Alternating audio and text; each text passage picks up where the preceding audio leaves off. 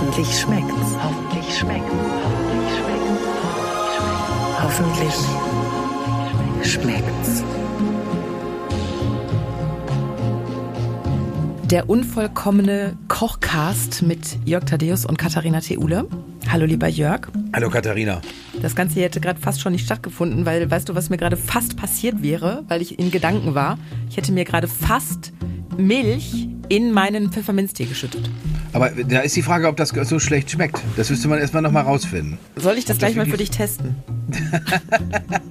Also ich, ich würde es jetzt auch nicht freiwillig äh, unbedingt machen, aber äh, wenn du sowieso dabei bist, es zu tun, ist doch gar nicht so schlecht. Nee, die Milch ist jetzt nicht mehr in Griffnähe, aber ich, ich kann es nachher für dich ausprobieren. Ich werde berichten. In schwarzem Tee ist das ja völlig in Ordnung, aber in Pfefferminztee, ich weiß jetzt auch nicht.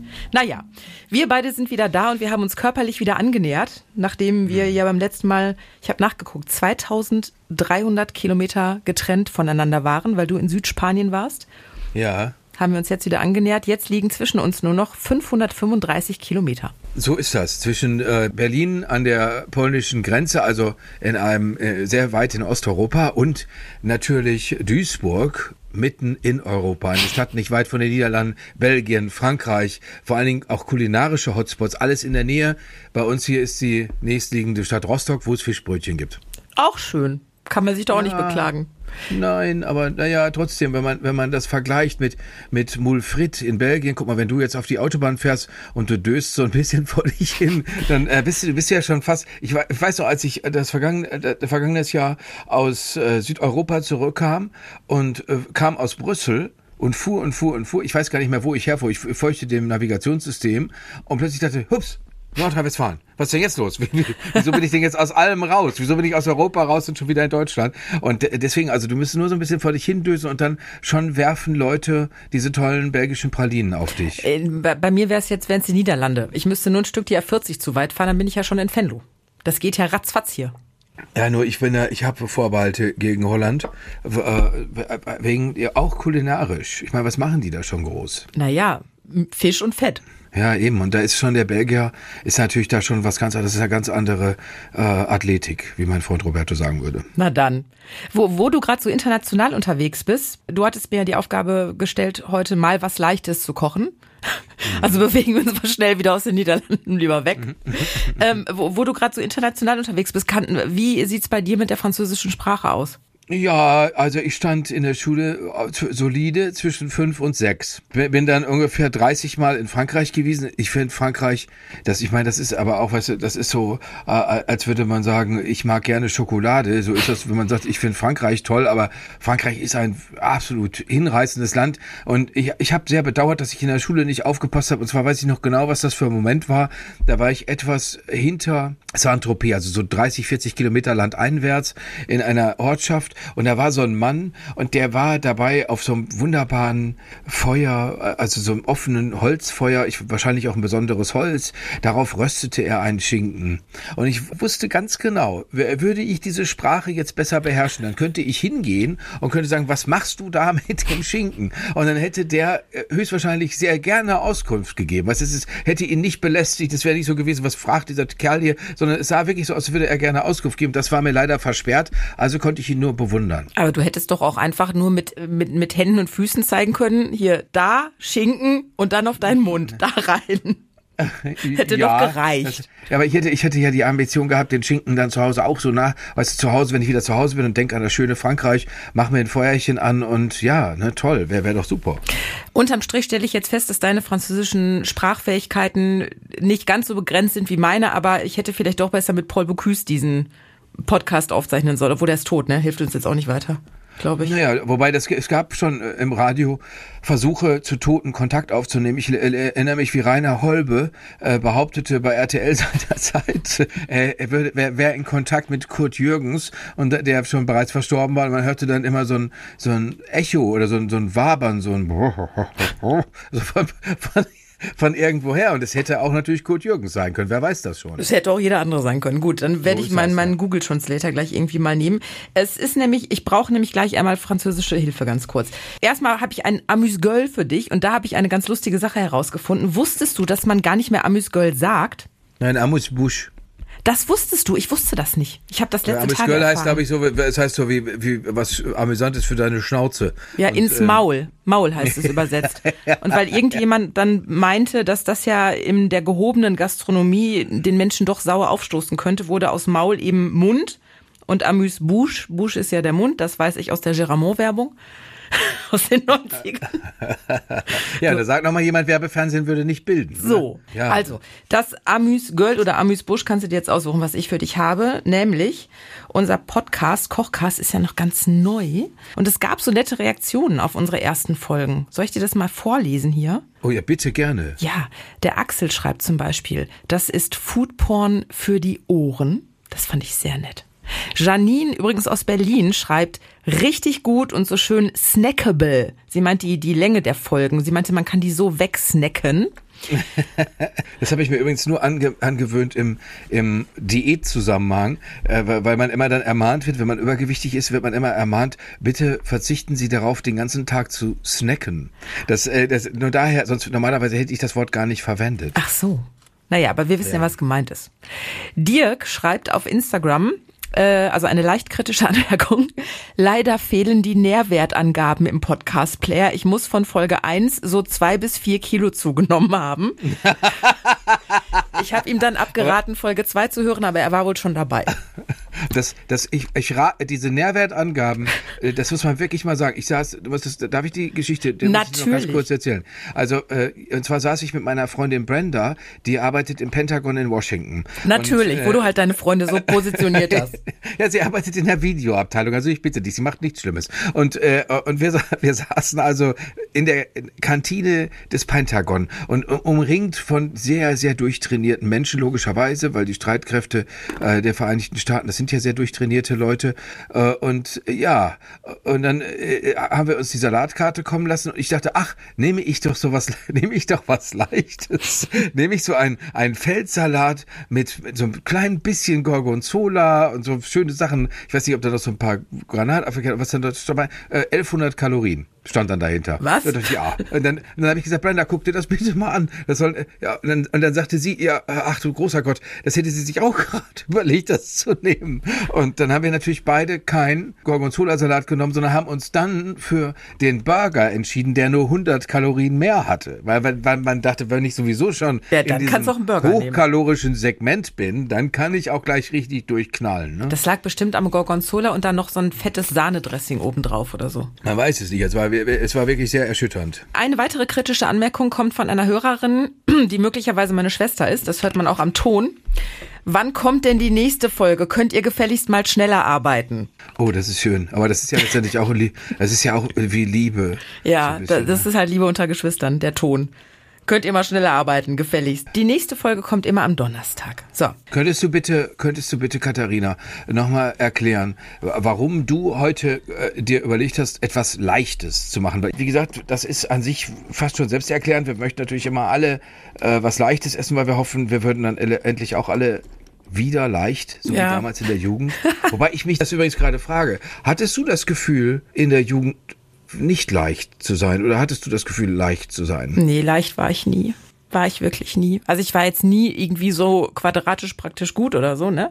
Aber ähm, so richtig leicht war ich nie. Und ich habe mich ja auch- immer zu dick gefühlt. Und ich war auf eine Weise unleicht, dass mein bester Freund, äh, wo man auch überdenken muss, den Begriff beste Freundschaft, immer zu mir gesagt hat, äh, wenn ich so bliebe, würde ich nie eine Freundin kriegen. Das ist aber das- nicht sehr nett. Da, da, das sagen ja alle, vor allem es war so bitter wahr.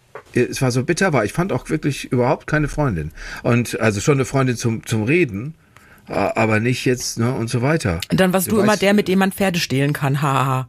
So was man gar Genau. nicht will. genau. Du kannst, du bist so verständnisvoll. Ja, genau. Mit dir Du kann man kannst so gut zuhören. Mit dir kann man so gut reden. Ich, ich weiß, aber ich, ein Redakteur, den wir beide gemeinsam, glaube ich, kennen, der hat dieses Schicksal auch, auch geteilt. Und der, äh, der hat mir dann mal irgendwann erzählt, er sagte, dann war wieder so eine ganz, ganz tolle Frau bei ihm, als er ein ganz junger Mann war. Der ist, wie gesagt, der ist mittlerweile in Rente, der Redakteur. Und die Frau war bei ihm und, und hatte ihm das gesagt, was du gerade gesagt hast, Katharina. Mit dir kann man Pferde stehlen. Du kannst so gut zuhören. Ich freue mich immer, dass ich mit dir über meine ganzen unglücklichen Lieben zu Männern, die ich richtig aufregend finde, bereden kann. Äh, und dann war die weggegangen und dann hat er ganz traurig da gesessen, hat ein bisschen geweint und hat aber auch mit beiden Händen auf das Sofa geschla geschlagen und, und laut ausgerufen, ich will auch ficken. Naja, man, man, man, man hat ja Verständnis dafür.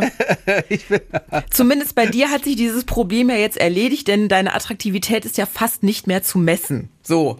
Das ist genau meine Meinung. Das, Das ist, das ist genau- genau meine Selbstwahrnehmung. Das ist meine Selbstwahrnehmung. Wenn ich in den Edeka reingehe, denke ich mir, nein, ihr, äh, ich weiß, ich weiß, was mit euch los ist. Und Ihr wollt mich alle. Und das, es, es gibt Leute, die haben dieses, dieses Selbstgefühl. Das finde ich spektakulär. Beneiden wir die darum? Ein bisschen schon, weil ich fürchte, es ist, äh, es ist eine äh, Variante von, von einer sehr glücklich machenden Dummheit.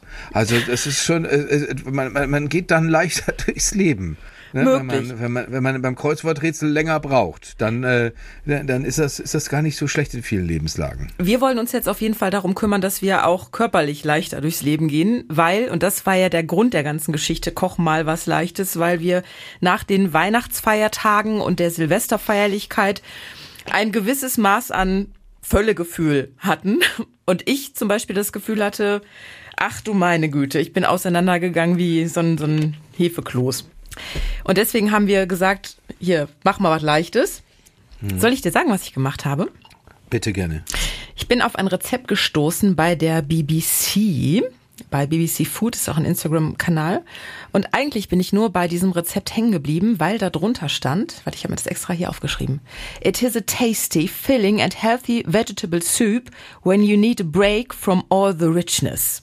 Also frei übersetzt, All nach der ganzen. Fresserei ist diese Gemüsesuppe Ja. genau richtig. Aber, aber sowas von. Ja. Also ich habe mir dieses Rezept rausgesucht. Es ist eine Minestrone, die ich mich vorher, das klingt so unspektakulär. Ich habe Das nie, klingt sehr langweilig. Ja, ja, sehr Das langweilig. Ich, ich habe mich aber auch genau aus diesem Grund nie oder rangetraut ist das falsche Wort. Ich hatte keinen Bock, eine Minestrone zu machen, weil sie immer so furchtbar langweilig klang und weil ich ja, wie du weißt, ein kleines Würzproblem habe. Und ich habe mir das auch genau so vorgestellt, dass es einfach unfassbar öde, fad und langweilig schmeckt. Und mh, soll ich weiter erzählen oder soll ich doch was anderes kochen? Nein, nein, nein, im Gegenteil. Ich bin wirklich begeistert, äh, weil, weil das, das könnte auch. Ich habe auch schon eine total leckere Minestrone äh, gegessen beim Italiener. Es ist wirklich toll. Ja, das und kann ich fand immer- sein, sagen wir mal so. Genau, ich fand immer, wenn ich sie in einem italienischen Kochbuch oder irgendwo auf einer Karte gesehen habe, dachte ich immer so, äh, Gemüsesuppe mit so ein bisschen Tomatengedöns drin, das klingt so langweilig, so fad. Und gerade ich, die ja nur wirklich nicht gut würzen kann, da hätte es noch fader geschmeckt. Und ich bin auf einem guten Weg, lieber Jörg, dieses Würzproblem in den Griff zu bekommen. Nämlich, indem ich einfach, also wenn in einem Rezept steht, sechs Knoblauchzehen, sechs Stangen Staudensellerie, dann nimmst du die verdammt nochmal auch. So. Ja, ja, das verstehe ich. Und das ähm, ist der Schlüssel zum Glück in diesem Fall. Ach, und das hast, ist dir auch gelungen. Ja. Die war sehr lecker. Soll ich dir mal Fotos schicken? Äh, äh, nicht nur das, sondern einfach sagen, wa- wa- was du gemacht und was du beachtet hast, dass sie so gut wurde. Also, der Schlüssel zum Glück war auf jeden Fall die Würzung. Und da brauche ich jetzt deine französischen Aussprachekenntnisse. Oh wei. Ja, ach, das ist wahrscheinlich, weiß das jeder, auch der Latein in der Schule hatte, nur ich weiß es wieder nicht. Wie spricht man Bouquet Garni aus? Bouquet Garni, würde ich sagen. Ach, Garni, also mit, mit so langem I hinten.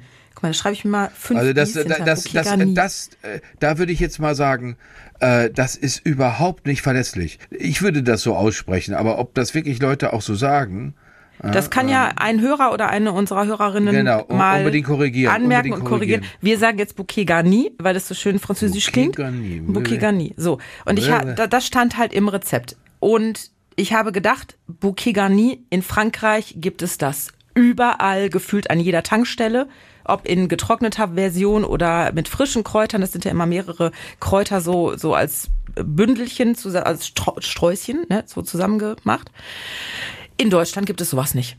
Hast du schon mal in einem Supermarkt Bouquet Garni gesehen? Ich habe auch bei den Würzmischungen gegu- äh, geguckt. Es gibt ja für alles Rührei, Salz, Tomaten, Mozzarella, Würzung, Brathähnchenwürzung, Aber du hast jetzt, du hast, du hast jetzt übrigens, du hast jetzt übrigens, wie in unserer, wie wir das in unserer schönen Heimat, dem Ruhrgebiet sagen, Mozzarella hast du gesagt, als wäre das, als wäre das auch wie Aluminium. Joghurt. ja, im Ernst, das habt ihr auch, wobei das ist Meine Oma hat immer Joghurt gesagt. Ja, aber nee, das die, ist nein, das die kommt aus dem. Ruhrgebiet oder kam aus dem Ruhrgebiet. Joghurt und Waschpulver mit F. Und Creme. So. Cre- Creme. Nivea Creme. Cre- Cre- Nivea Creme. Also das ist das gleiche wie bei Moz Mozzarella. Genau, so. Mozzarella ist auch nicht weit weg von, äh, du, da haben wir glaube ich schon mal drüber gesprochen, Katharina, diese Verkürzung, wenn äh, meine meine Schwägerin ist Spezialistin im Abhören äh, solcher Situationen und zwar hat sie das in, in Ostfriesland gehört, wo ganz viele sympathische Touristen aus dem Ruhrgebiet, wie wir wissen, im, spätestens im Sommer hinfahren. Da hatte ein Junge, ein Junge hat zum Missvergnügen seiner Mutter seine seine Jacke hinter sich hergeschleift, aber nicht getragen und sie hat dann logischerweise gesagt, Wotze hier mit deiner Jacke die Straße sauber machen. Und, also das das berühmte Wotze, ne? also äh, Wo- das, das wäre im Das Wo- Prinzip Mozzarella. Mozzarella aus dem Ruhrgebiet, von Ruhrgebietsbüffel. Ein Wotz, ein Mozzarella.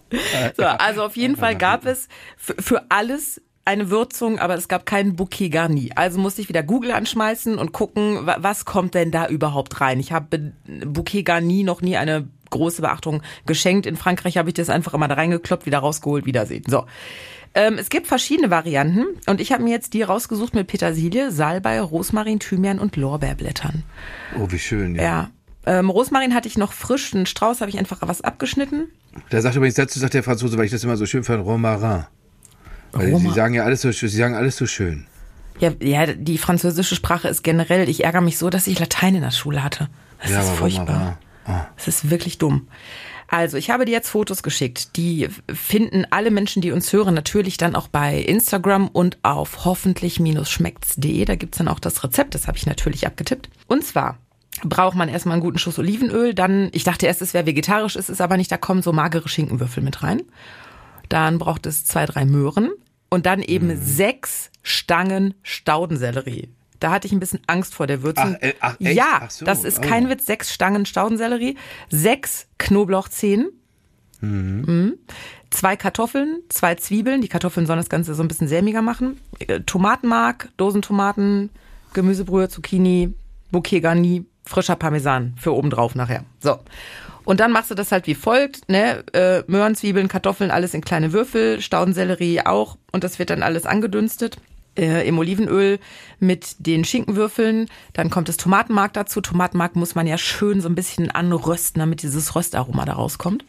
Ja. Und dann wird ähm, die Gemüsebrühe draufgeschüttet, die Dosentomaten und ich habe dann eben ähm, Oregano, glaube ich, Salbei und zwei Großmarinen habe ich da reingetan und die Den sieht man Lorbeerblätter. auch auf deinem Foto so schön. Nicht wahr? Äh, Ja, ja. ich wollte übrigens ähm, nochmal fragen wegen der Gemüsebrühe. Ja. Äh, äh, woher, woher kam die jetzt? Die Gemüsebrühe habe ich vor Wochen selber gemacht. Das Rezept kann ich auch mal online stellen. Das geht wirklich ganz einfach. Da packst du einfach alles Mögliche an Gemüse rein. Und dann wird das mit dem Pürierstab püriert. Dann kommt da Salz drauf. Und das kannst du, ich, ich verschenke das dann immer auch an Kollegen. Die liebe Sabine Heinrich kriegt zum Beispiel immer ein Glas und äh, meine Nachbarin kriegt immer ein Glas. Ich pack das dann halt in Gläser und das hält angeblich bis zu einem Jahr. Und dann nimmst du dir, es wohnt halt im Kühlschrank, und dann nimmst du dir so einen Esslöffel daraus und dann kommt das in Wasser. Das Salz macht das halt haltbar. Das ist also einfach ganz viel Gemüse, dass du, dass du äh, äh, auch an, anbrätst? Nee, gar nicht. Das bleibt roh. Du, ich muss, ich muss mal nachgucken. Ich weiß was, ich stelle das Rezept online. Also das findet ihr dann auch alle bei hoffentlich-schmeckt's.de. Du nimmst einfach im Lauch, also keine Tomaten oder sowas, was zu sehr wässert. Du nimmst Lauch, Möhren, Sellerie, frische Petersilie. Ich werde das alles rausfinden für dich. Das wird dann alles, das ist ein bisschen mühsam, einfach nur geschält und ein bisschen klein ge, gewürfelt und das wird dann mit einem Pürierstab püriert und dann wird das ein bisschen verrührt mit sehr viel Salz. Dann nimmst du einfach das normale Kochsalz für und dann wird es, ist es halt eine grüne Masse, sieht ein bisschen aus wie Pesto. Wenn man es nicht weiß und du dir jetzt so einen Löffel davon in den Mund schieben würdest und du würdest denken, es ist Pesto, würdest du danach wahrscheinlich erbrechen. weil es einfach unfassbar salzig ist. Aber es ist ja auch ne, ein, ein ganz aromatisches Ding und es soll ja eben auch halten. Das Salz macht das Ganze sehr haltbar. Und dann nehme ich halt dann mein Löffelchen daraus und hier bei dem Rezept braucht es jetzt 750 Milliliter. Da habe ich, glaube ich, ein oder zwei Esslöffel genommen. Und ähm, darin diese Paste aufgelöst. Und das köchelt dann langsam vor sich hin. Die Kartoffeln sorgen dafür, dass es schön sämig wird. Hat denn das, äh, äh, äh, ist, führst du im Schilde, wenn du so eine Minestrone machst, dass, äh, es gibt übrigens, habe ich gerade gefunden, Bouquet Garni von Knorr. Aber äh, die, die, die, führst du im Schilde, dass das Gemüse bissfest bleibt? Ähm, bei der Zeitangabe, die ich, an die ich mich natürlich ganz sklavisch gehalten habe, hat das alles gepasst. Es war bissfest. Das einzige, und das habe ich bisher immer falsch gemacht, die Zucchini. Oder Zucchini, wie der Mensch im Ruhrgebiet sagt, die Zucchini. Das, wobei, da muss, da muss es auch richtig sagen, das Einzige, was ein bisschen problematisch war, war, war mit die Zucchini. Ja. Genau, so. Die kommt ganz zum Schluss erst rein und die köchelt wirklich nur noch ein paar Mini-Minuten mit, weil sonst hast du da so eine Pampe. Und das ist ekelhaft.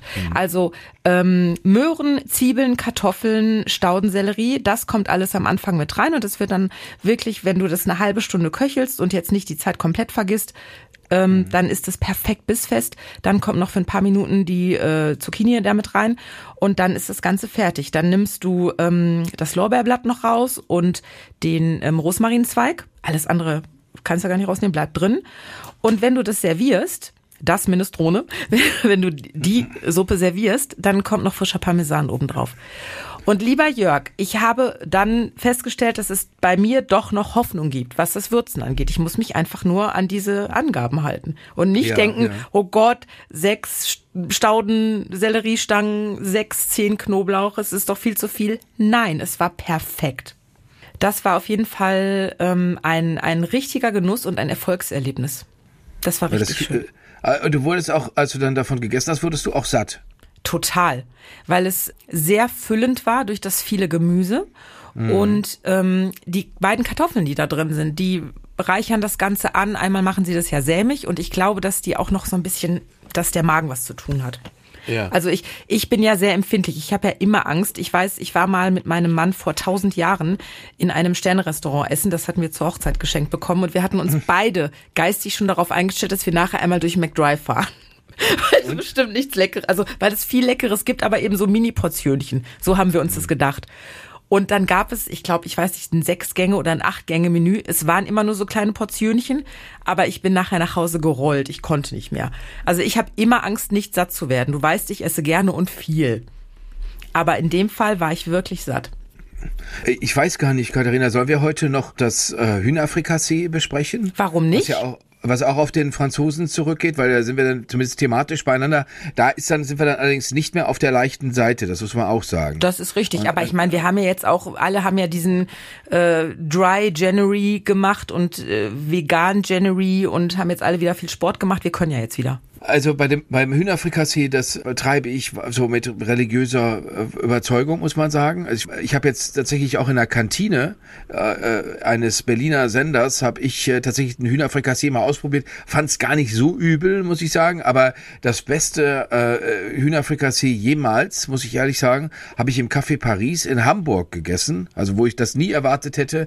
Es war hervorragend, äh, weil das so einen ganz bestimmten Geschmack haben muss den kriegt es einmal dadurch, indem man mit einer Mehlschwitze beginnt. Die Spitzenköche würden wohl wirklich sagen, muss nicht sein. Die Mehlschwitze kann man auch äh, kalte Butter, die man in Mehl äh, wälzt, kann man auch nehmen. Aber äh, ich würde jetzt immer das mit der Mehlschwitze beginnen, würde dann und gieße dann die Mehlschwitze in sanften Schritten mit der selbstgemachten Hühnerbrühe an. Hühnerbrühe, das kann nun wirklich jeder, das ist überhaupt kein Problem. Huhn in Topf äh, aufkochen lassen, äh, Brühe reinigen, also Brühe pflegen, wie die Spitzenköche sagen. Das heißt, mit dem Schaumlöffel äh, allen sich bildenden Proteinschaum oben abnehmen. Immer dieser, dieser Äh, weiße bis- Schaum, den man dann ja, einfach alles, so was, was ich, genau, alles, was da oben drauf ist, den nimmt man einfach äh, weg. Das dauert ein Momentchen. Das ist allerdings irgendwann auch geschehen. Dann simmert das. Dann gibt es äh, bei Hühnerbrühen gibt es die unterschiedlichsten Wege, die man geht. Ich habe da keine Lust, äh, da jetzt stundenlang dann damit zu verbringen. Was ich da normalerweise mache, ist, ich habe dann mein mein äh, Gemüse vorgeschnitten. Manche Leute sagen, da darf nicht so viel Gemüse rein, dann schmeckt es nicht mehr nach Huhn.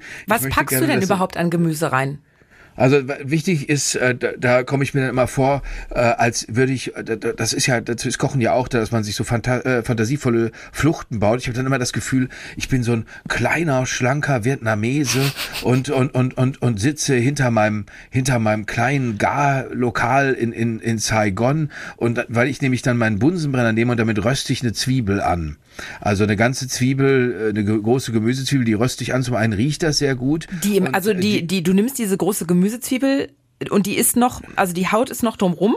Naja, ich reinige das Nötigste, also wenn da draußen so eine, alles, was ich finde, was hässlich aussieht, das mache ich weg. Aber ich lasse, ich versuche möglichst viel dran zu lassen. Dann nehme ich meinen Bunsenbrenner, dann, dann brate, dann brenne ich die an, also und gucke. Natürlich soll da nicht Asche sich drauf bilden, sondern die soll nur gebräunt sein. Äh, und dann äh, schneide ich die ein und mache da vier bis fünf Nelken rein. Und dann werfe ich die in die Brühe.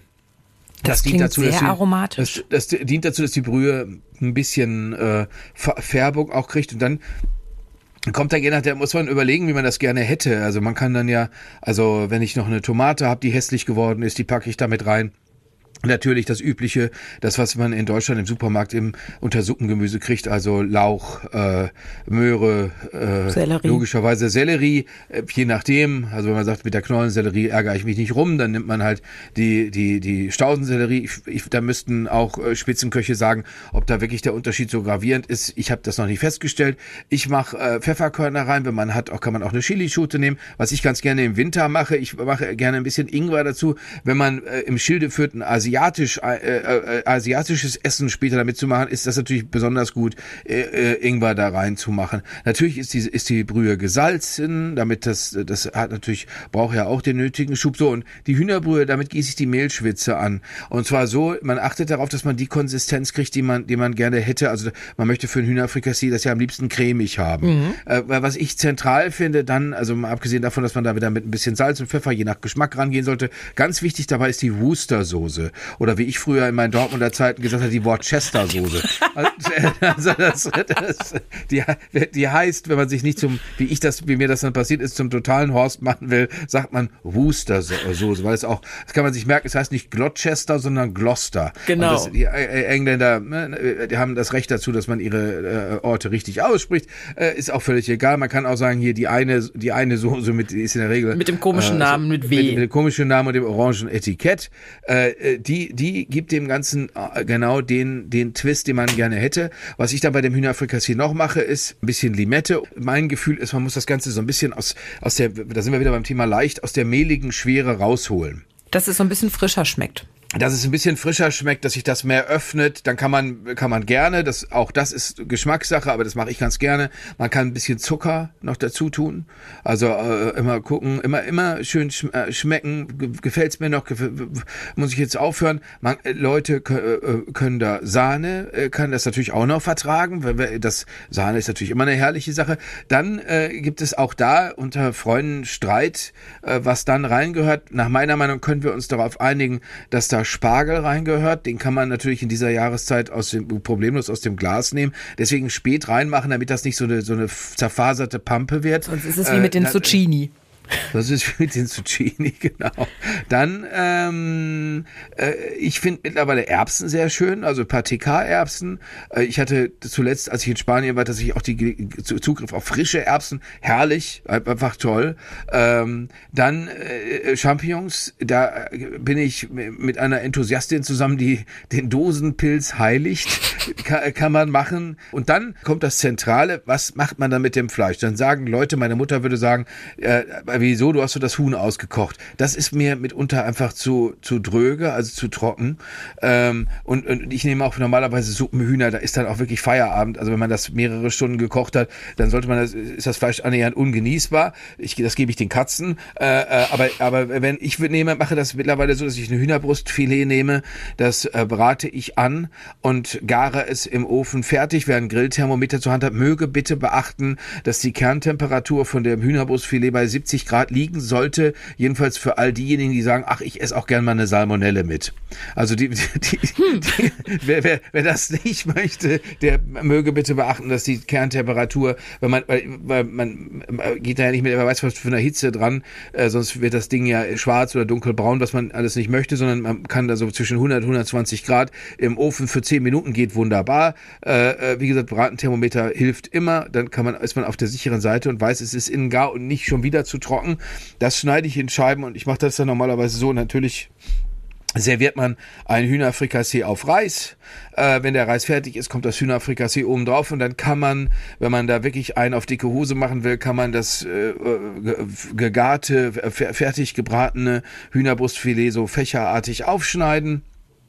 Ich äh, beobachte hier gerade meinen Kater Bernhard, der Sachen macht, die ich gar nicht möchte, dass er sie macht. Bernhard, hör mal bitte auf damit. Mach das nicht. Er leckt ja, sich sauber. Nein, nein. Oder er, er hat es einfach mit dem Hühnchen für die Katzen gehört. Jörg. Nein, er tatzt, er tatzt nach dem Telefon, was ich ganz ungünstig finde, weil wenn der Apparat runterfällt, muss ich einen neuen kaufen. Deswegen möchte ich, dass er das unterlässt. Bernhard reißt ja dich am Riemen. Genau, meine Güte, ey. Das ist ein Benehmen. Äh, äh, okay. Jörg, wenn du dieses Hühnerfrikassee kochst, und deinen Gästen kredenzt. Was kommt dann für eine Reaktion? Weil als du das letzte Mal was für uns hier gekocht hast, hast du selbst gesagt, na ja, äh, Roberto Capelluti war etwas erschrocken bis irritiert. Und du, äh, ne, die spanische Tortilla, die du gemacht hast, und du hast gesagt, also deiner Beschreibung nach, deine Mutter hätte gesagt, das geht so nicht raus. Wie ist es beim Hühnerfrikassee? Na, beim Hühnerfrikassee bin ich meiner Sache ziemlich sicher. Also aber beim Hühnerfrika ist das habe ich mittlerweile so oft gemacht. Das ist ja das einzige, äh, äh, wie man sich verbessern kann, ne? indem man es immer wieder macht. Äh, ich habe aber alle alle miesen Varianten davon auch schon zubereitet. Es war entweder zu zu zu dick, zu sämig oder es schmeckte nicht gut genug. Weil, wenn man jetzt eine Mehlschwitze beispielsweise macht, wie ich sagte, da muss man schon die die Brühe in dem in, in der Mehlschwitze, wenn man das angegossen hat, das muss man schon eine ganze Weile köcheln lassen. Da muss man sich auch drum kümmern. Das kann man nicht einfach da so stehen lassen, weil sonst backt das womöglich an. Äh, äh und es braucht aber ein Weilchen, weil, äh, weil der Mehlgeschmack weg soll. Den möchte man ja nicht. Das ist ja, richtig, und, sonst schmeckt es ein äh, bisschen pappig. Ja, das ist unangenehm und deswegen, also stehe ich dann dabei und aber ich, ich kann mich da, ich kann mich auf das Hühnerfrikassee mittlerweile ziemlich sicher verlassen. Das einzige Problem ist natürlich, dass es Leute gibt, die weiße Soßen überhaupt nicht mögen und die, äh, die auch, die denen das sowieso viel zu deutsch ist und und viel zu sehr nach Oma äh, aussieht. Also das ist ja kein, das ist ja kein Gericht, wo dann Leute, die die die die, die es jetzt mit der Haute Cuisine haben, die ganze Zeit die Augenbrauen hochziehen. Also müsste dann irgendwie ein ganz raffiniertes Tier da noch mit rein oder ein Gemüse, was man kaum kriegt oder ein Krebs oder sowas. Also äh, das, äh, äh, das ist natürlich Hausmannskost, aber ich bin ein totaler Anhänger davon, dass, was auch Tim Melzer äh, vertritt, dass man Hausmannskost wirklich auf die Spitze treiben kann, dass man wirklich sagen kann, wenn man sich da richtig Mühe mitgibt, dass du, das was Beispiel mit deiner Minestrone ist hervorragend, weil äh, das ist natürlich, das, das schmeckt einfach. Und wenn das Gemüse passt und so, das ist eine tolle Sache, das ist einfach ein Riesengeschmack. Und und den, den, da wüsste ich jetzt gar nicht, auch wenn jemand ein tolles Hühnerfrikassee gemacht hat, da wüsste ich jetzt gar nicht, äh, für was ich das stehen lassen würde. Genau. Und, kommt, ist, ja, und, und ich, ich finde, ich finde halt zu der Hausmannskost, wenn es so wie früher bei Oma schmeckt, ich finde, das hat doch auch was Gutes. Weil früher bei Oma hat es halt einfach am besten geschmeckt. Die Sachen bei Oma, die haben halt auf einfach diese leichte Schlaganfallgefahr in sich, weil weil einfach so viel Fett da verbaut worden ist. Und das äh, da will da da habe ich ich habe ein Gerard Depardieu Kochbuch von vor einigen Jahren. Das beginnt generell mit nehmen Sie ein halbes Pfund Butter. Das ist ja immer der erste Schritt. Und das muss man vielleicht nicht machen. Also man, wenn man wenn man gerade äh, ich werde nicht müde, diese Formulierung zu strapazieren, ein Gewichtsthema hat, dann äh, muss man halt ein bisschen gucken. Dann sollte man eben nicht da, wer weiß wie ballern, aber man muss. Naja, außer du planst wie Gérard äh, Depardieu irgendwann den Obelix zu spielen. Dann solltest du das durchaus befolgen. Ja, nur das Problem ist, ohne die Riesengage dafür zu kriegen und den Obelix in dem Film spielen zu dürfen, habe ich mir den Spitznamen in Essen schon eingehandelt bei einer Bekannten, die mich bedauerlicherweise mit Obelix anspricht, Och. was ich gar nicht so schön finde. Nee, das und, ist auch nicht äh, sehr nett. Ich habe noch eine Sache jetzt äh, falsch oder noch nicht ganz richtig gesagt, Katharina. Es gibt nämlich eine Möglichkeit, manchmal bin ich zu faul, das komplette Huhn über Stunden abzukochen. Dann nehme ich äh, zwei oder drei Hähnchenschenkel und, und mache aus denen äh, eine Brühe, benutze die Brühe für das Frikassee und dann kann man, weil die, weil die Schenkel sind ja viel duldsamer als, als der, der, gesamte Vogel, den man über Stunden kocht. Das, das braucht dann auch nur eine Stunde oder, oder ja höchstens eine Stunde, würde ich sagen. Äh, und dann kann man das Fleisch auch wunderbar verwenden, kann das klein schneiden, dann kann man sich den Teil Fall mit dem Hühnerbrustfilet sparen. Hühnerbrustfilet, da würde ich wirklich sagen, wenn man jetzt Gäste hat, weißt du, und das soll richtig was hermachen, selbstverständlich brauche ich jetzt, braucht man, glaube ich, unseren Leuten, die uns zuhören, nicht dazu zu sagen, dass man da noch schön ein bisschen Petersilie oben drüber streuen kann. Beim Reis keinen Scheiß bauen, also nicht, bitte nicht den Reis äh, klatschig machen äh, oder so, das finde ich fürchterlich, wenn der, wenn der Reis so eine Art Klebreis ist, war aber nicht als Klebreis gemeint, äh, das finde ich furchtbar, sondern Reis ist körnig. Also merken wir uns beim Reis keinen Scheiß. Und ansonsten, ansonsten Mut zur Würze und äh, Mut zum stetig rumprobieren und verbessern. Ja, jetzt haben wir uns noch keine Aufgabe fürs nächste Mal ausgedacht, Katharina. Das sollten wir vielleicht machen. Ich überlege gerade, weil jetzt sehr oft heute dieses Thema Frankreich kam.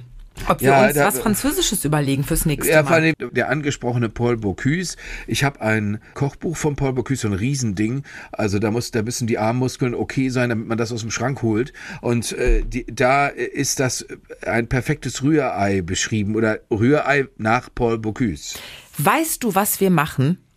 Das ist die super Idee, wo du das Wort Rührei sagst. Du versuchst, das perfekte Rührei nach Paul Bocuse zu machen.